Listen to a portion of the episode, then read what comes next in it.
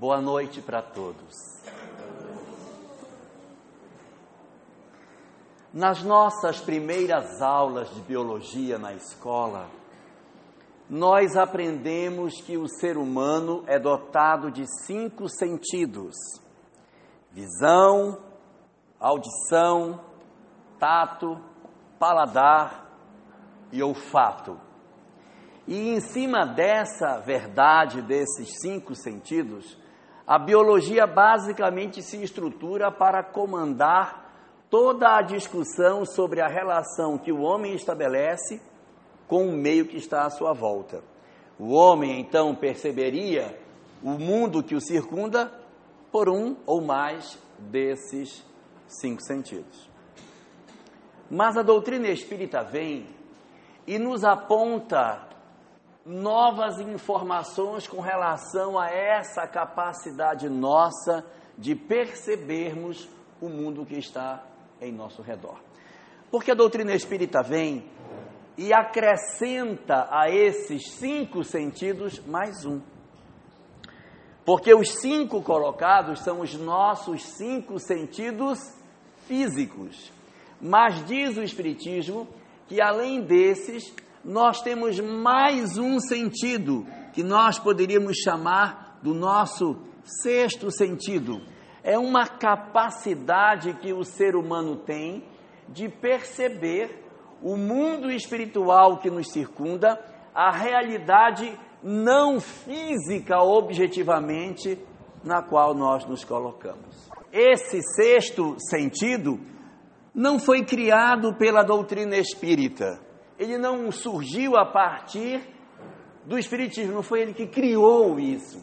O espiritismo apenas estuda esse fenômeno, ele analisa a existência desse sexto sentido e dá a ele toda uma discussão, uma vez que, embora sempre tenha existido, não havia da parte da humanidade uma leitura bastante razoável do que fosse ele. A doutrina espírita vem e conceitua essa capacidade de percepção do mundo espiritual que nos circunda pelo nome de mediunidade. A mediunidade seria, portanto, mais uma das capacidades que o ser humano tem de perceber o mundo que está à nossa volta. E o que ocorre? Muitas das pessoas que desconhecem a mediunidade, quando ouvem falar nisso, Deus me livre ter isso, meu Deus. E tem aqueles que ainda vêm na casa espírita que diz assim: Eu vim aqui para fechar. Eu queria que, como se a gente tivesse uma chave, né? A pessoa vem e você tchan, passa a chave pronto, minha filha, vai embora, não vai sentir mais nada. Não. A mediunidade, ela não é nem boa nem ruim. Ela é um sentido físico. Daí eu pergunto: ver é bom ou é ruim? Ouvir é bom ou é ruim? A mesma coisa, perceber o mundo espiritual é bom ou é ruim? Depende do que você faz com o sentido que você tem. Porque se você usa do seu ouvido para se permitir com que as pessoas venham e contem uma série de coisas que deixam você perturbado, melhor seria até que a gente nem ouvisse, não é? Tem até aquelas pessoas que quando se aborrecem com alguém dizem assim, ai meu Deus, melhor isso do que ser surdo, né? Por quê? Porque o nosso ouvido pode servir para coisas positivas e negativas. E a mesma coisa acontece com qualquer um dos nossos outros sentidos, inclusive a mediunidade também. Esta chamada faculdade espiritual que nós possuímos, ela está em nós não de maneira como algumas pessoas pensam que as pessoas sejam médium e não médium. Tem os que são e os que não são. Não é bem assim. É como qualquer outro sentido. Tem gente que é cega, tem. Tem gente que vê bem, tem. Mas entre o que vê bem e o que não vê nada, tem toda uma gradação. Tem um que vê quase nada, tem um que vê com dificuldade, tem outro que já vê com óculos já fica bom, o outro é, já vê bem, o outro já vê excelente. A mesma coisa ocorre com a audição. Tem uns que não ouvem nada, outros que ouvem tudo e aquela gradação no meio. A mediunidade é da mesma forma. as pessoas não se dividem em tem ou não tem mediunidade. As pessoas se dividem entre ter mais ou ter menos essa sensibilidade. Numa das obras de Allan Kardec, chamada O Livro dos Médiuns, no seu item 220, Allan Kardec comenta sobre a mediunidade, dizendo que todos nós, num grau maior ou menor, temos essa capacidade espiritual. Uns são mais sensíveis, outros são menos. Mas, segundo ele, raros são aqueles nos quais não se encontra nenhum rudimento dessa percepção espiritual. E muitos de nós possuímos essa sensibilidade e nem nos damos conta dela. Muitos mesmo daqueles que dizem, ai meu Deus, tomara que eu não seja isso, porque se eu for isso eu vou ficar muito preocupado. Já é, porque nós num grau maior ou menor somos. Quantos de nós que encontramos uma pessoa, falamos com ela, depois que a pessoa vai embora, nossa, me senti tão mal, gente. Fui abraçar fulano, fiquei tão assim, sei lá, parece, a pessoa pensa, essa está carregada. Porque eu conversei com a fulana ou com o fulano e depois que ele foi embora ou ela foi embora, como eu me senti mal, que coisa louca. Ou ao contrário, ah, eu gosto de entrar em certos lugares que me dão uma paz. Eu gosto de entrar tem gente que gosta de entrar em igreja, né? Entra na igreja, nossa, essa energia é tão boa. Tem gente que não gosta de ir em cemitério. Quando vai em cemitério, volta deprimido. Tem gente que não gosta de ir para a festa à noite, porque quando vai para a balada, fica perturbado. Chega lá, dá uma tristeza, uma angústia, eh, e em vez de se alegrar, se entristece e quer ir embora para casa. Então existem pessoas que têm num grau maior essa sensibilidade espiritual. Não é porque a mediunidade exista que as pessoas, quando estão dentro de um fenômeno mediúnico, toem. Elas simplesmente esquecem quem são, entram em transe e não sabem nada. Não, é um processo tão sutil que a gente nem se dá conta. Às vezes, num consultório médico, na hora que você vai dar uma sugestão do que possa ser o exame, vem uma ideia uma intuição. Num texto que você está escrevendo, até mesmo numa monografia sofrida, que você está tentando acertar o texto, algumas ideias vêm e você começa a criar com mais facilidade ou não. Pessoas que escrevem para jornal, que tem que criar o artigo para o jornal. Ah, eu estou sem inspiração, não consigo, de repente vem aquela inspiração. Pessoas que escrevem livros, que fazem poemas. Pessoas que escrevem podem, de repente, estar trabalhando dentro de um processo de intuição tão sutil que nem se dá conta que está acontecendo. E, evidentemente, existem pessoas que o grau dessa mediunidade é muito mais acentuado, de tal maneira que a pessoa realmente se sente alterada. São aqueles que dizemos que são os médios ostensivos. Esse é médium mesmo, que a pessoa passa mal, às vezes perde consciência, ou ela percebe, vê os espíritos, enxerga, tem fulano que está aqui, está dando uma mensagem, eu estou vendo, eu não estou vendo, eu estou ouvindo. Então há pessoas que são mais médiums, outros a mediunidade é mais sutil, ela é mais subjetiva, mas esse fenômeno ele é profundamente comum dentro da nossa sociedade. Segundo aquilo que a doutrina espírita nos fala, o mais importante nem é discutir quão médium nós somos. Será que eu sou mais médium ou será que eu sou menos médium? Isso não é a pergunta mais importante. Essa não é a questão mais importante. A pergunta mais importante é: o que é que eu estou fazendo com a sensibilidade que eu tenho? Porque quanto mais sensível se é, quanto mais médium se é, mais aberto é o nosso canal para registrar o que se passa espiritualmente em nosso redor, tanto de positivo como negativo. Tem gente que vai para um casamento e fica mais feliz que a noiva ou que o noivo. E há pessoas que, quando vão para um velório, choram mais do que a própria viúva. Ou não, né? Se alegram mais do que ela. Mas dependendo de cada caso, a nossa mediunidade, ela tem a faculdade de registrar o mundo espiritual. Então não é tão importante, ah, saber, meu Deus, será que eu sou muito ou sou pouco? Não. Importante é saber o que é que eu estou fazendo com a faculdade de percepção do mundo espiritual que me rodeia. Porque a nossa mente é como se fosse uma antena transmitindo e recebendo sinal. Quanto mais médium se é, mais se consegue sintonizar e receber as informações que vêm de lá para cá, induzindo o nosso pensamento. É essa indução de pensamento que é perigosa para nós. Conceitualmente ou didaticamente, nós poderíamos simplificar dizendo que essa influência que os espíritos exercem sobre nós, elas podem ser positivas ou elas podem ser é, negativas. Positivas quando a gente sintoniza a nossa mediunidade naquilo que é bom. Quando a gente faz uma prece, quando praticamos uma boa ação, quando temos uma conduta que nos dá paz de espírito, quando a gente não fica aflito por, pelas coisas que podem acontecer, quando nós mantemos a nossa fé, quando estamos sintonizados no bem.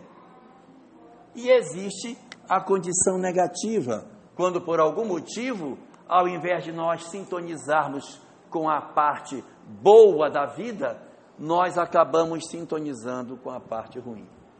Infelizmente, na Terra, a nossa tendência, em função do nosso grau de evolução, é procurarmos muito mais a sintonia com o negativo do que com o positivo.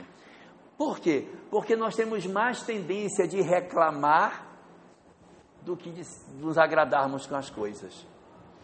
Às vezes, até para elogiar, a gente tem dificuldade. Eu tenho um amigo que a sogra dele não mora em Porto Velho. E ela vem visitar de tempos em tempos a cidade, tempos, e toda vez que a porta do, do avião abre e que ela desce, a primeira coisa que ela diz é: Meu Deus, que lugar quente, pelo amor de Deus! Como que vocês moram no inferno desse? Que calor! E se abana, se abana, passa o tempo todo se abanando. E reclama da cidade, reclama, reclama. E ele me contando que uma vez deram uma arrumada numa parte da cidade. E quando ela chegou, ele disse: Eu vou lhe levar para a senhora ver o negócio. Mas ele não disse que tinha arrumado essa parte da cidade. Aí, sem falar nada, colocou a sogra no carro e levou lá.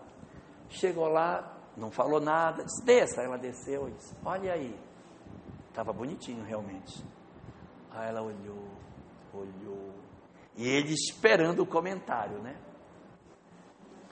Se agora vai, quero ver se ela não vai falar boa coisa da cidade. Ela olhou, olhou e disse: É, mas aqui era uma imundície, isso era uma porcaria.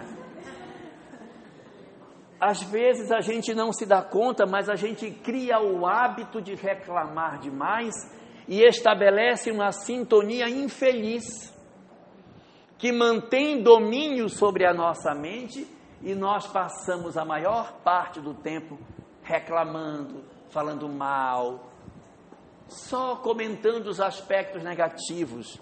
Aqueles, jornal, aqueles noticiários policiais da tarde, a pessoa gosta de ouvir, matou, aí mostra de novo a cena, e matou de novo, agora de novo, aí, e aí a pessoa se encharca daquilo toda tarde, não posso perder, que eu quero assistir como foi o crime. E isso faz tanto mal para a gente que a gente vai se encharcando dessas coisas ruins. E nós não vamos nos dando conta de que isso vai acontecendo. Essa relação do mundo espiritual com o mundo corporal conosco, a partir dessa influência negativa, ela tem na ótica da doutrina espírita alguns conceitos bem interessantes. Então, dentro dessa, dessa dinâmica, analisando os fenômenos que acontecem na nossa vida, os espíritos classificam essas influências negativas dos espíritos sobre nós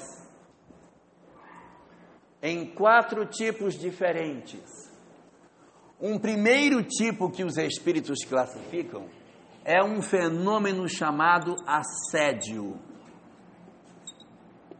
O que é um assédio?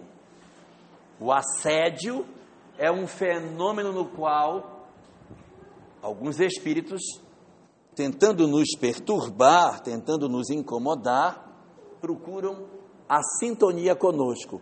Mas, segundo o que o Espiritismo diz, os espíritos só conseguem acesso a nós quando a gente dá a brecha para que a pessoa entre.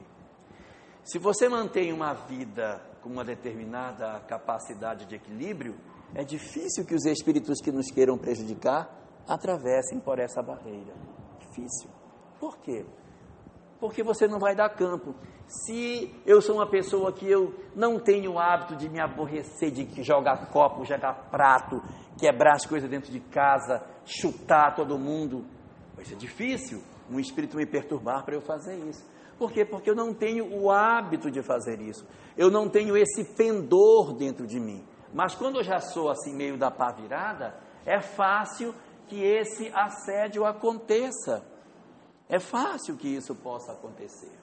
Então, ah, por essa razão, é que os espíritos falam que pode acontecer esse fenômeno chamado de assédio. O que é o assédio? O assédio é um ataque que os espíritos fazem na nossa vida para tentar nos desequilibrar.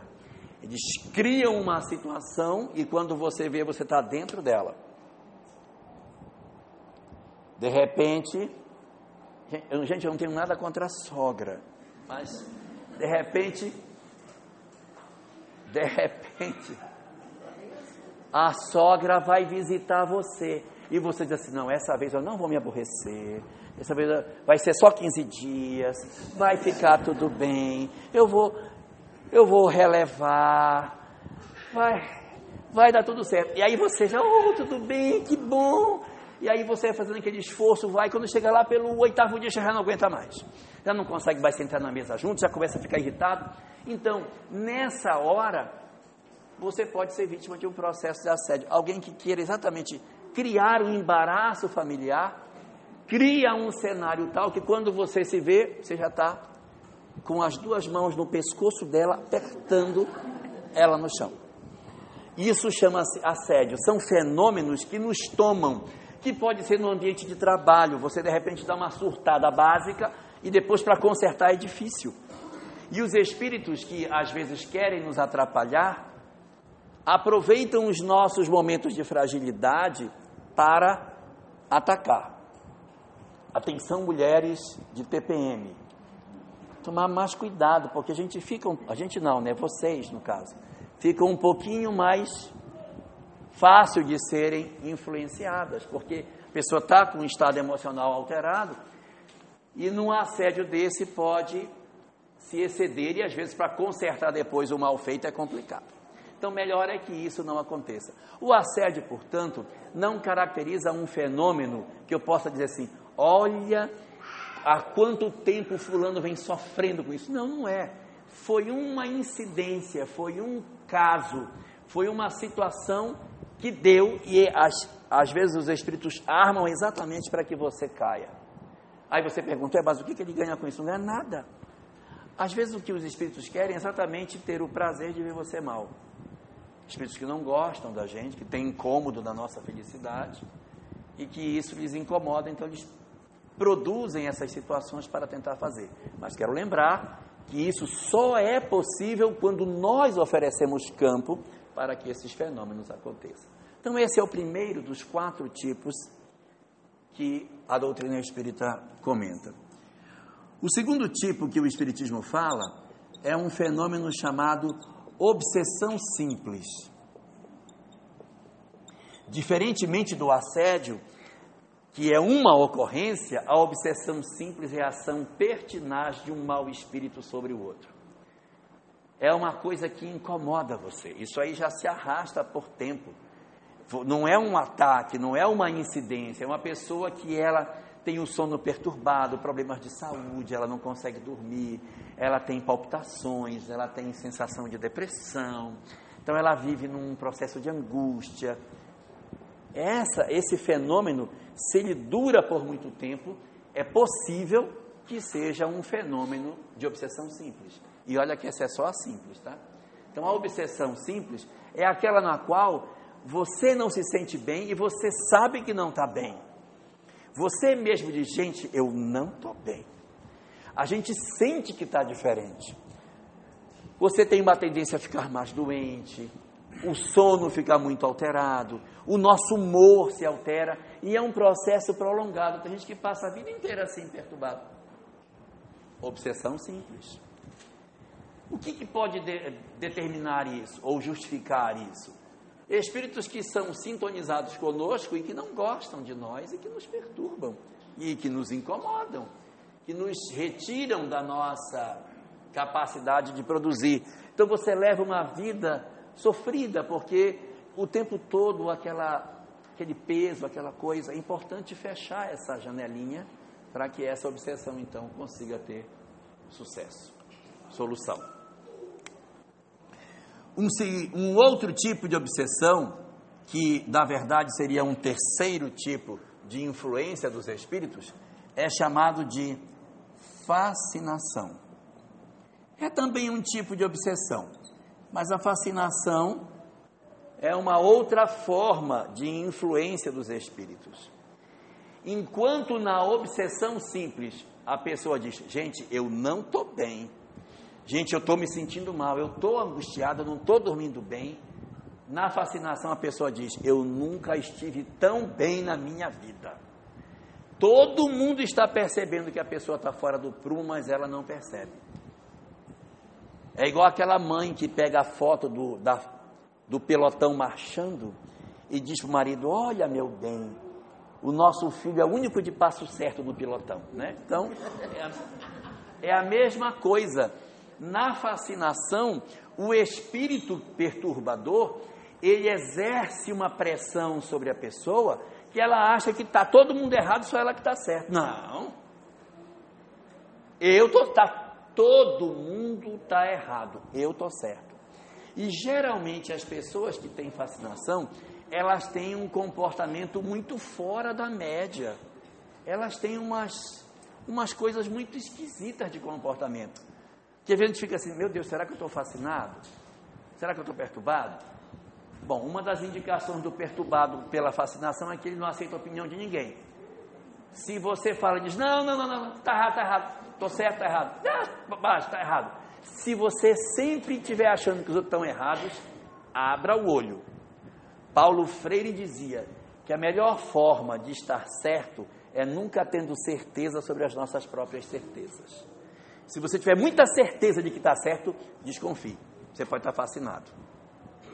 O fascinado, ele não, ele não, não aceita a opinião de ninguém. Então ele às vezes, não é, não, isso não é regra, mas ele tem hábitos estranhos. Ele se veste de maneira diferente, né? Ele, o fascinado, ele tem hábitos. As roupas às vezes são estranhas. E a pessoa acha que está correta. Ela anda na rua e meu Deus, será que essa moça roubou essa roupa de algum varal de circo? O que aconteceu que ela está assim? Porque é tão estranho, por que essa pessoa está vestida desse jeito? E ela acha que ela está correta. A maneira da pessoa escolher a sua vida, escolher os seus hábitos, é muito diferente. A, a forma como o indivíduo se comporta, não vou dizer que a gente tem que ser todo mundo quadradinho, padrão, não. É lógico que cada um tem a sua individualidade, tem seu jeito de ser e a gente tem que respeitar as, as, as diferenças, porque é isso que faz a vida ser bonita, essa pluralidade. Mas o fascinado, ele costuma ter umas ideias estranhas. Às vezes, as ideias são só no campo espiritual. Ele chega e diz: Olha, eu tive uma revelação e eu descobri que eu sou Jesus reencarnado e agora eu vim aqui, que eu vou comandar tudo aqui. Viu, Pedro? Agora eu vou, eu tenho revelações diretas meu mentor é Jesus e eu converso com Jesus de um lado, Moisés do outro, e eles são meus dois guias, e eu vou agora, sou a reencarnação de Moisés e meu guia ao mesmo tempo. Então começa umas conversas doidas, Isso é muito típico de fascinação. E existe um quarto tipo, chamado de subjugação. Subjugação também é um tipo de obsessão, mas a gente chama de subjugação. A subjugação, ela parece mais com a obsessão simples do que com a fascinação. A subjugação é um tipo de obsessão na qual a pessoa tem alguns sintomas da obsessão simples. Ela diz: Eu não estou bem. Nossa, eu estou perturbado. Gente, só que na subjugação ele diz: Só que o meu caso não tem mais cura. Eu não tenho mais jeito. A subjugação é aquele que a pessoa está entregue. Então ela está entregue, entregue, entregue. Ela já abandonou, já fez as rupturas que ela devia fazer. Você tenta levar a pessoa de volta à realidade, ela não aceita. Então a subjugação é um fenômeno bem difícil, porque geralmente você tem que entrar com uma medicação para ajudar. Subjugação é, é um, um grau de complexidade maior que você vai ter que trabalhar aqui com todas as forças que você tiver, não é? Não, elas não se comandam mais, então elas falam sozinhas na rua. É, aí você compra, não, não tem mais, não, não tem mais jeito, não, para mim já acabou. Então elas andam só na rua, já perderam, já fizeram todas as rupturas que poderiam fazer. Então são processos que a doutrina espírita chama de subjugação. São problemas complexos, bem difíceis. E às vezes, quando a gente olha esses fenômenos, a gente pode tirar aqui algumas conclusões. O assédio, ele na verdade, por ser uma ocorrência única, ele é bem fácil da gente trabalhar, porque como ele é um fenômeno aonde é uma ocorrência só, não tem uma gravidade maior, basta você manter uma vigilância para você não ser envolvido na trama tirando o assédio e ficando com a obsessão simples, que é aquela que a pessoa se sente mal, sente desconfortável e muitas vezes procura ajuda, a fascinação, que é aquela que, a, que o, o, quem está sob a fascinação fica iludido, fica completamente fora do gráfico, e a subjugação, que é aquela que a pessoa está vencida, porque ela acha que ela não tem mais força para resistir, eu pergunto a vocês: qual dessas parece ser a mais difícil de ser tratada? Da pessoa ter a condição de retornar ao equilíbrio? A obsessão simples? A fascinação ou a subjugação?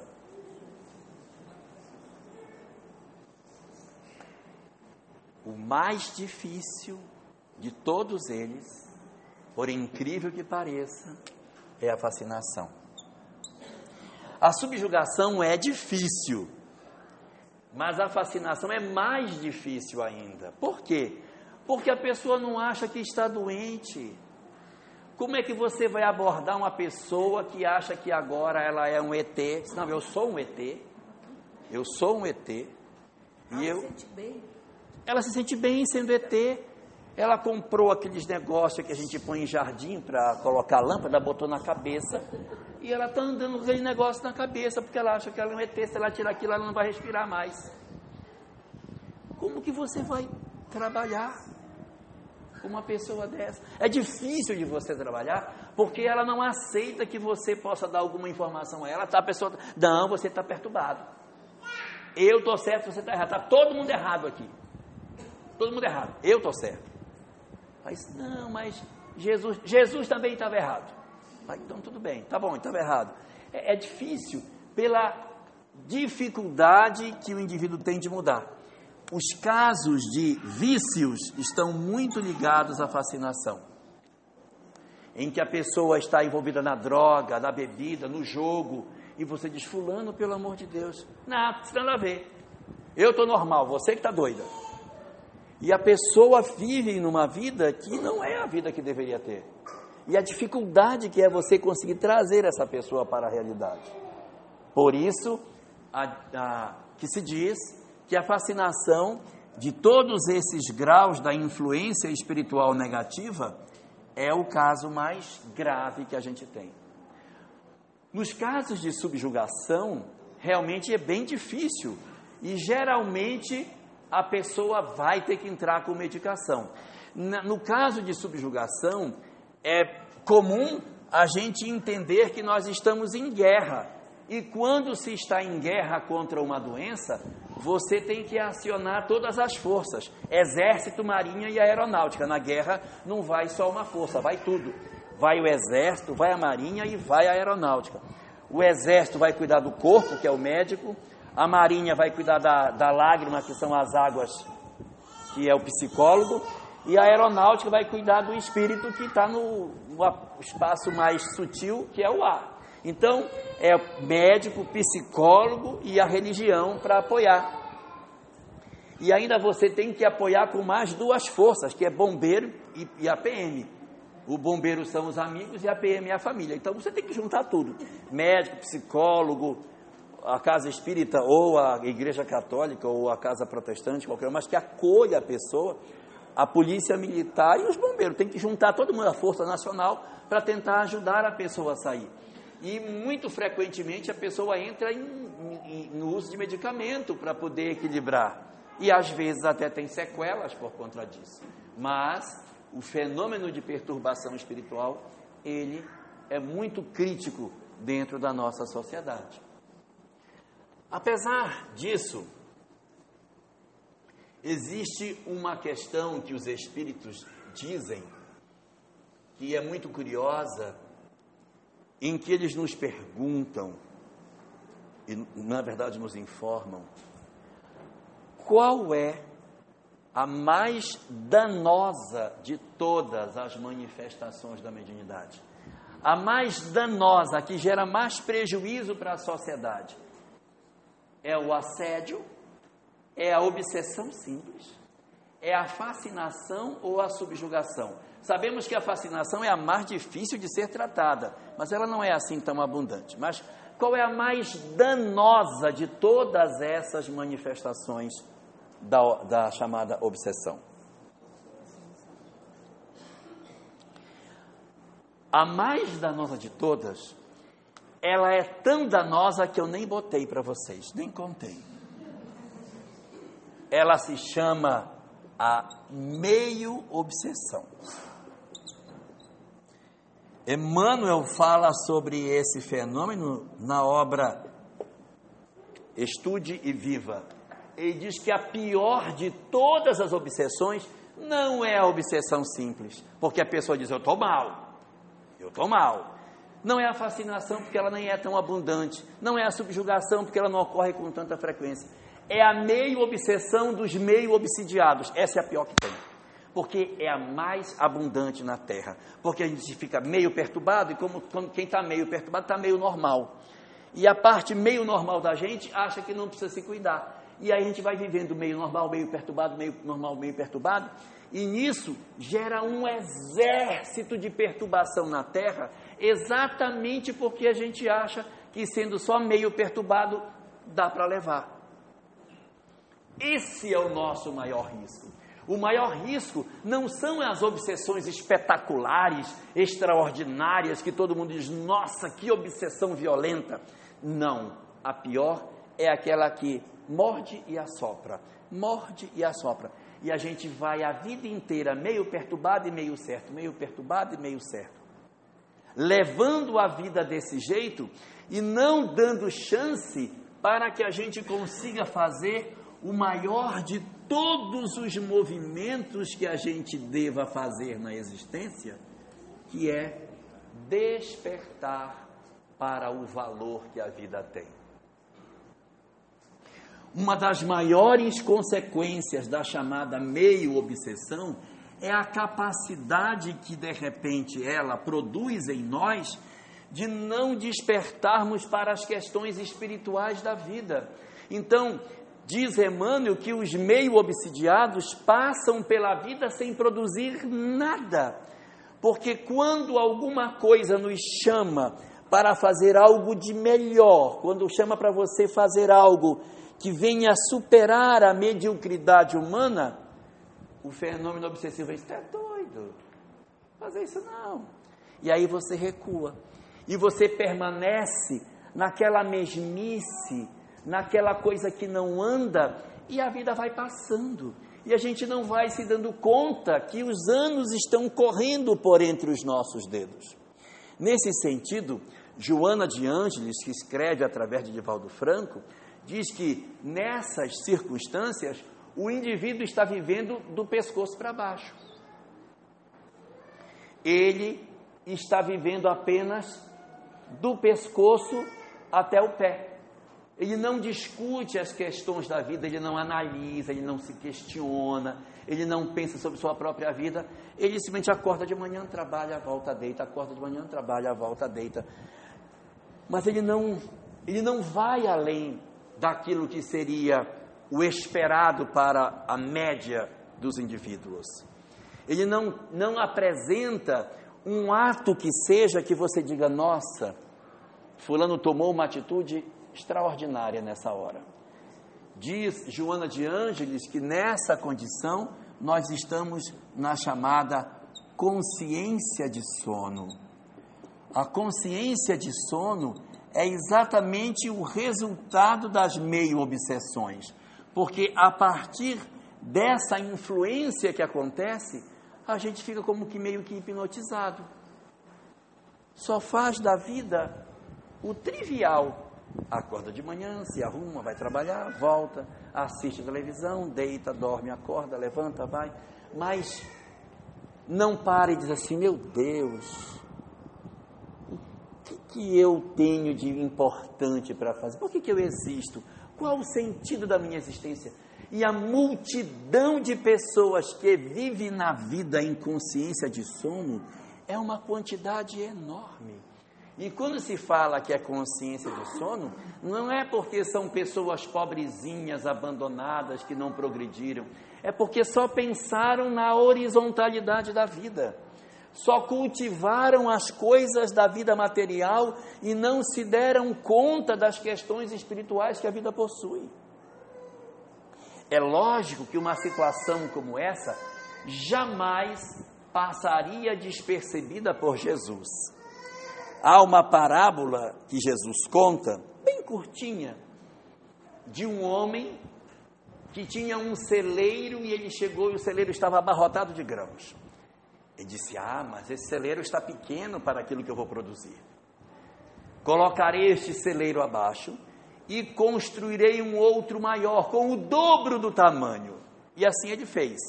Destruiu o celeiro que tinha, construiu um outro com o dobro do tamanho. E quando veio a colheita, ele colheu e colocou os grãos dentro desse celeiro novo, com tamanho dobrado. E quando foi à noite, esse homem foi lá no celeiro aberto, abriu as portas e viu os grãos até o teto do celeiro novo e disse: Farta-te, minha alma. Como se as nossas almas pudessem se fartar das questões materiais. E aí disse ele: Farta-te, minha alma. E Jesus encerra a parábola dizendo: Louco que foi, porque não sabia que lá, naquela mesma noite iriam levar a sua alma. E o que tens acumulado, para quem será? O que, que vai acontecer conosco se a gente só pensar na horizontalidade da vida? Quem gosta de novela, não é o meu caso, mas quem gosta de novela, que observa o coronel Saruê, olha o que aconteceu. No final da vida que a pessoa vai pensar o que fez de errado e começar a rever valores, ainda bem que foi do lado de cá, pior é quando é só do lado de lá, né? Mas como é difícil você viver uma vida inteira cultivando uma ideia, uma ideia, não, é, é isso mesmo, é isso mesmo. Quando chega no final, meu Deus, estou sozinho. Meu Deus, estou velho. E aí se pergunta: o que eu tenho acumulado? Para quem será? E nós, às vezes, estamos passando por essa consciência de sono e não estamos percebendo. A única diferença é que na nossa dinâmica a gente acorda, trabalha, vai na casa espírita, volta para casa. Mas continua na consciência de sono. Isso não mudou. Não é porque a pessoa veio para a casa espírita que as coisas mudaram. Porque conhecer doutrina espírita não é a condição suficiente para garantir uma boa sorte na vida futura. E não sou eu que estou dizendo. Está no livro dos Espíritos, questão 982 da obra básica. Aqui pergunta Kardec aos Espíritos exatamente sobre isso. Diz ele: será necessário que professemos o Espiritismo e creiamos na manifestação dos Espíritos para termos assegurada a nossa sorte na vida futura?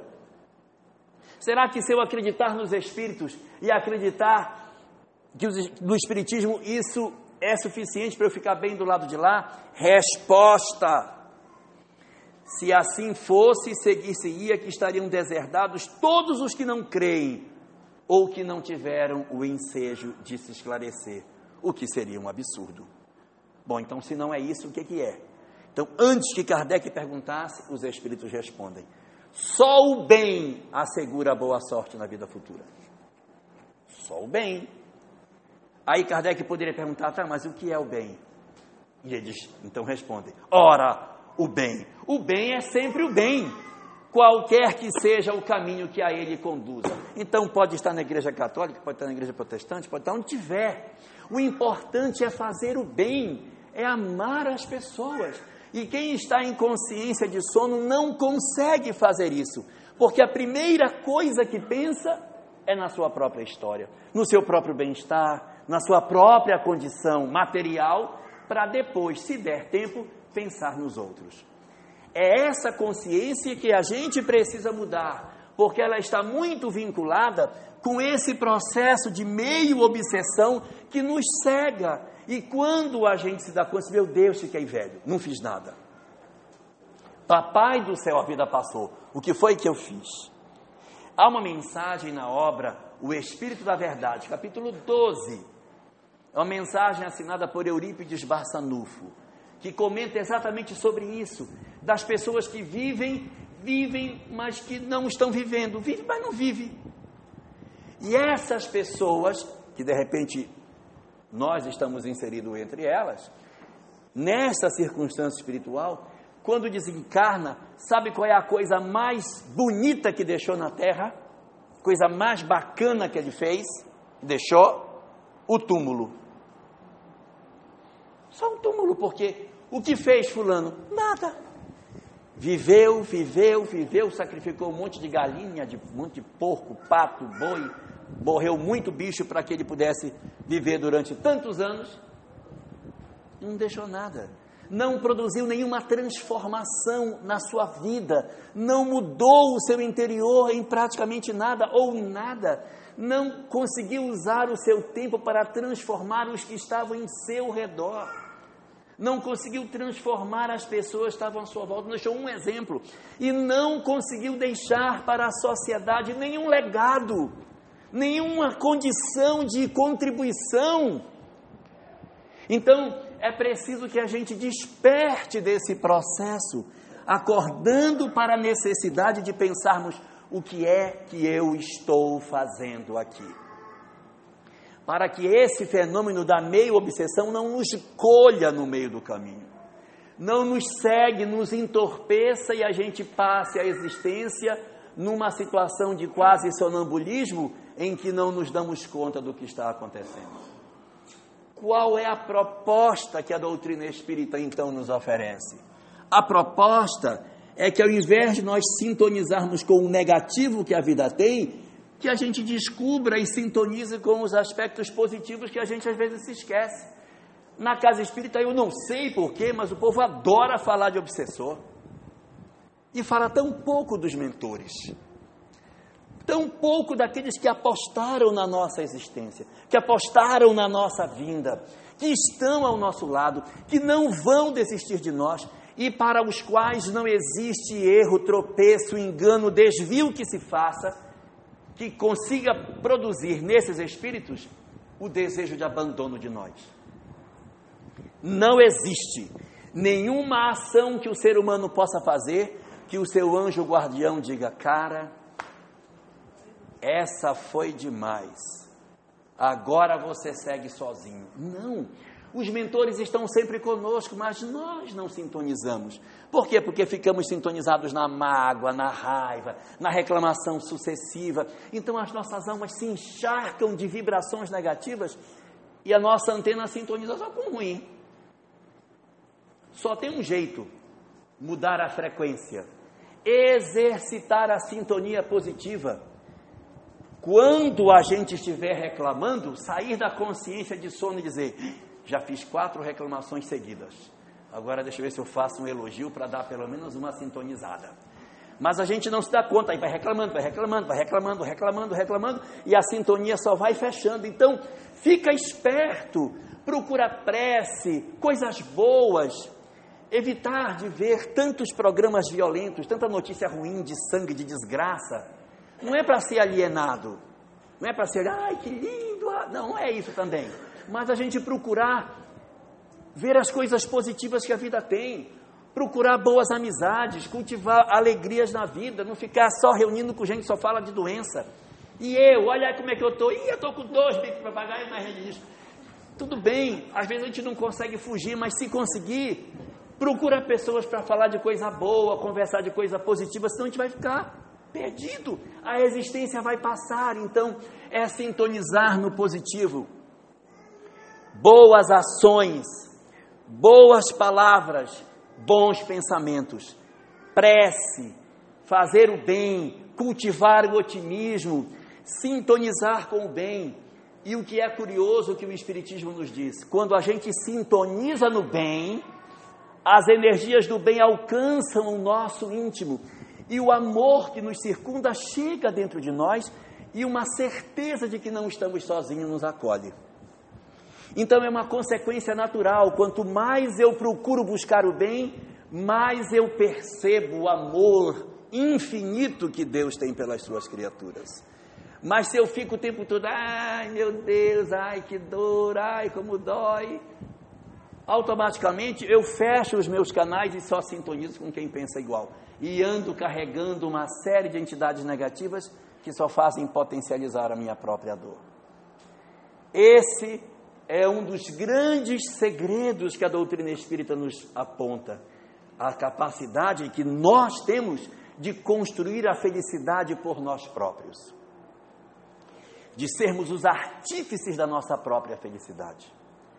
Que aqueles que nos amam, que nos querem bem, podem nos circundar de cuidados, mas só nós poderemos nos curar disso. Ninguém pode nos despertar da consciência de sono.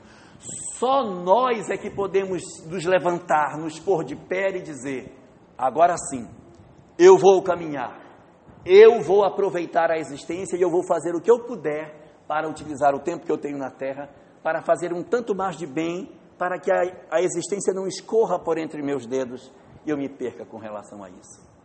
Essa é uma reflexão que a gente precisa mergulhar porque o tempo está passando nós estamos uns mais próximos da ida do que da chegada. E a gente precisa tomar uma atitude para aproveitar tanto quanto nos seja possível essa oportunidade extraordinária que é a existência humana para que a gente possa enfim despertar e ser tão feliz como Deus deseja que a gente seja.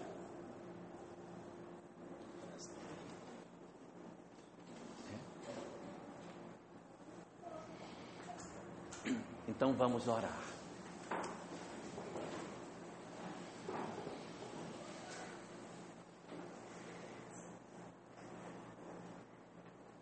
Querido Senhor das nossas vidas, deita o teu amor infinito sobre todos os teus filhos que padecem. Estende a tua misericórdia, Senhor, sobre todos nós que dormimos na vida ignorando, Senhor, a extensão dos recursos espirituais que tu mobilizas a nosso favor. Ajuda-nos, ó Senhor, a despertarmos do sono profundo que mantemos em nossas almas e, enfim, descobrirmos a excelsitude do amor que já reside dentro das nossas almas sem que possamos perceber. Dá-nos, Senhor, a capacidade de reagirmos à tristeza que nos, nos circunda, sem fugas, sem tentativas de implodirmos a nossa personalidade, mas nos fortalecendo em Ti, Senhor, na capacidade que existe dentro de nós de alcançarmos a felicidade. Estende assim, Senhor, sobre todos os teus filhos as tuas bênçãos divinas. Protege as nossas almas, fortalecendo o nosso desejo de mudança e a certeza, Senhor, de que nós não nos encontramos sozinhos, de que o teu amor rege a vida, de que as nossas almas se encontram guardadas nas tuas mãos e que, a despeito de todas as nossas lágrimas e das nossas tristezas, a tua mão, Senhor, se encontra no leme da vida e nós caminhamos para ti, para alcançarmos a felicidade nos braços teus. Assim, Senhor, te rogamos que tu nos protejas, para que nós não desistamos de nós próprios e sigamos na direção do amor que o teu filho Jesus aponta a fim de que, fortalecidos no propósito de amar, possamos merecer, enfim, a felicidade que tu reservaste para todos nós e que nós ainda resistimos em recebê-la. Aguarda assim, Senhor, por nós. Não desiste das nossas almas, porque nós, apoiados em Ti, haveremos de conseguir a força necessária para suplantarmos a nossa pequenez e alcançarmos a felicidade que tu nos reservas. Dá-nos assim, Senhor, a tua proteção e a tua bênção. Derrama o teu amor sobre todos os lares.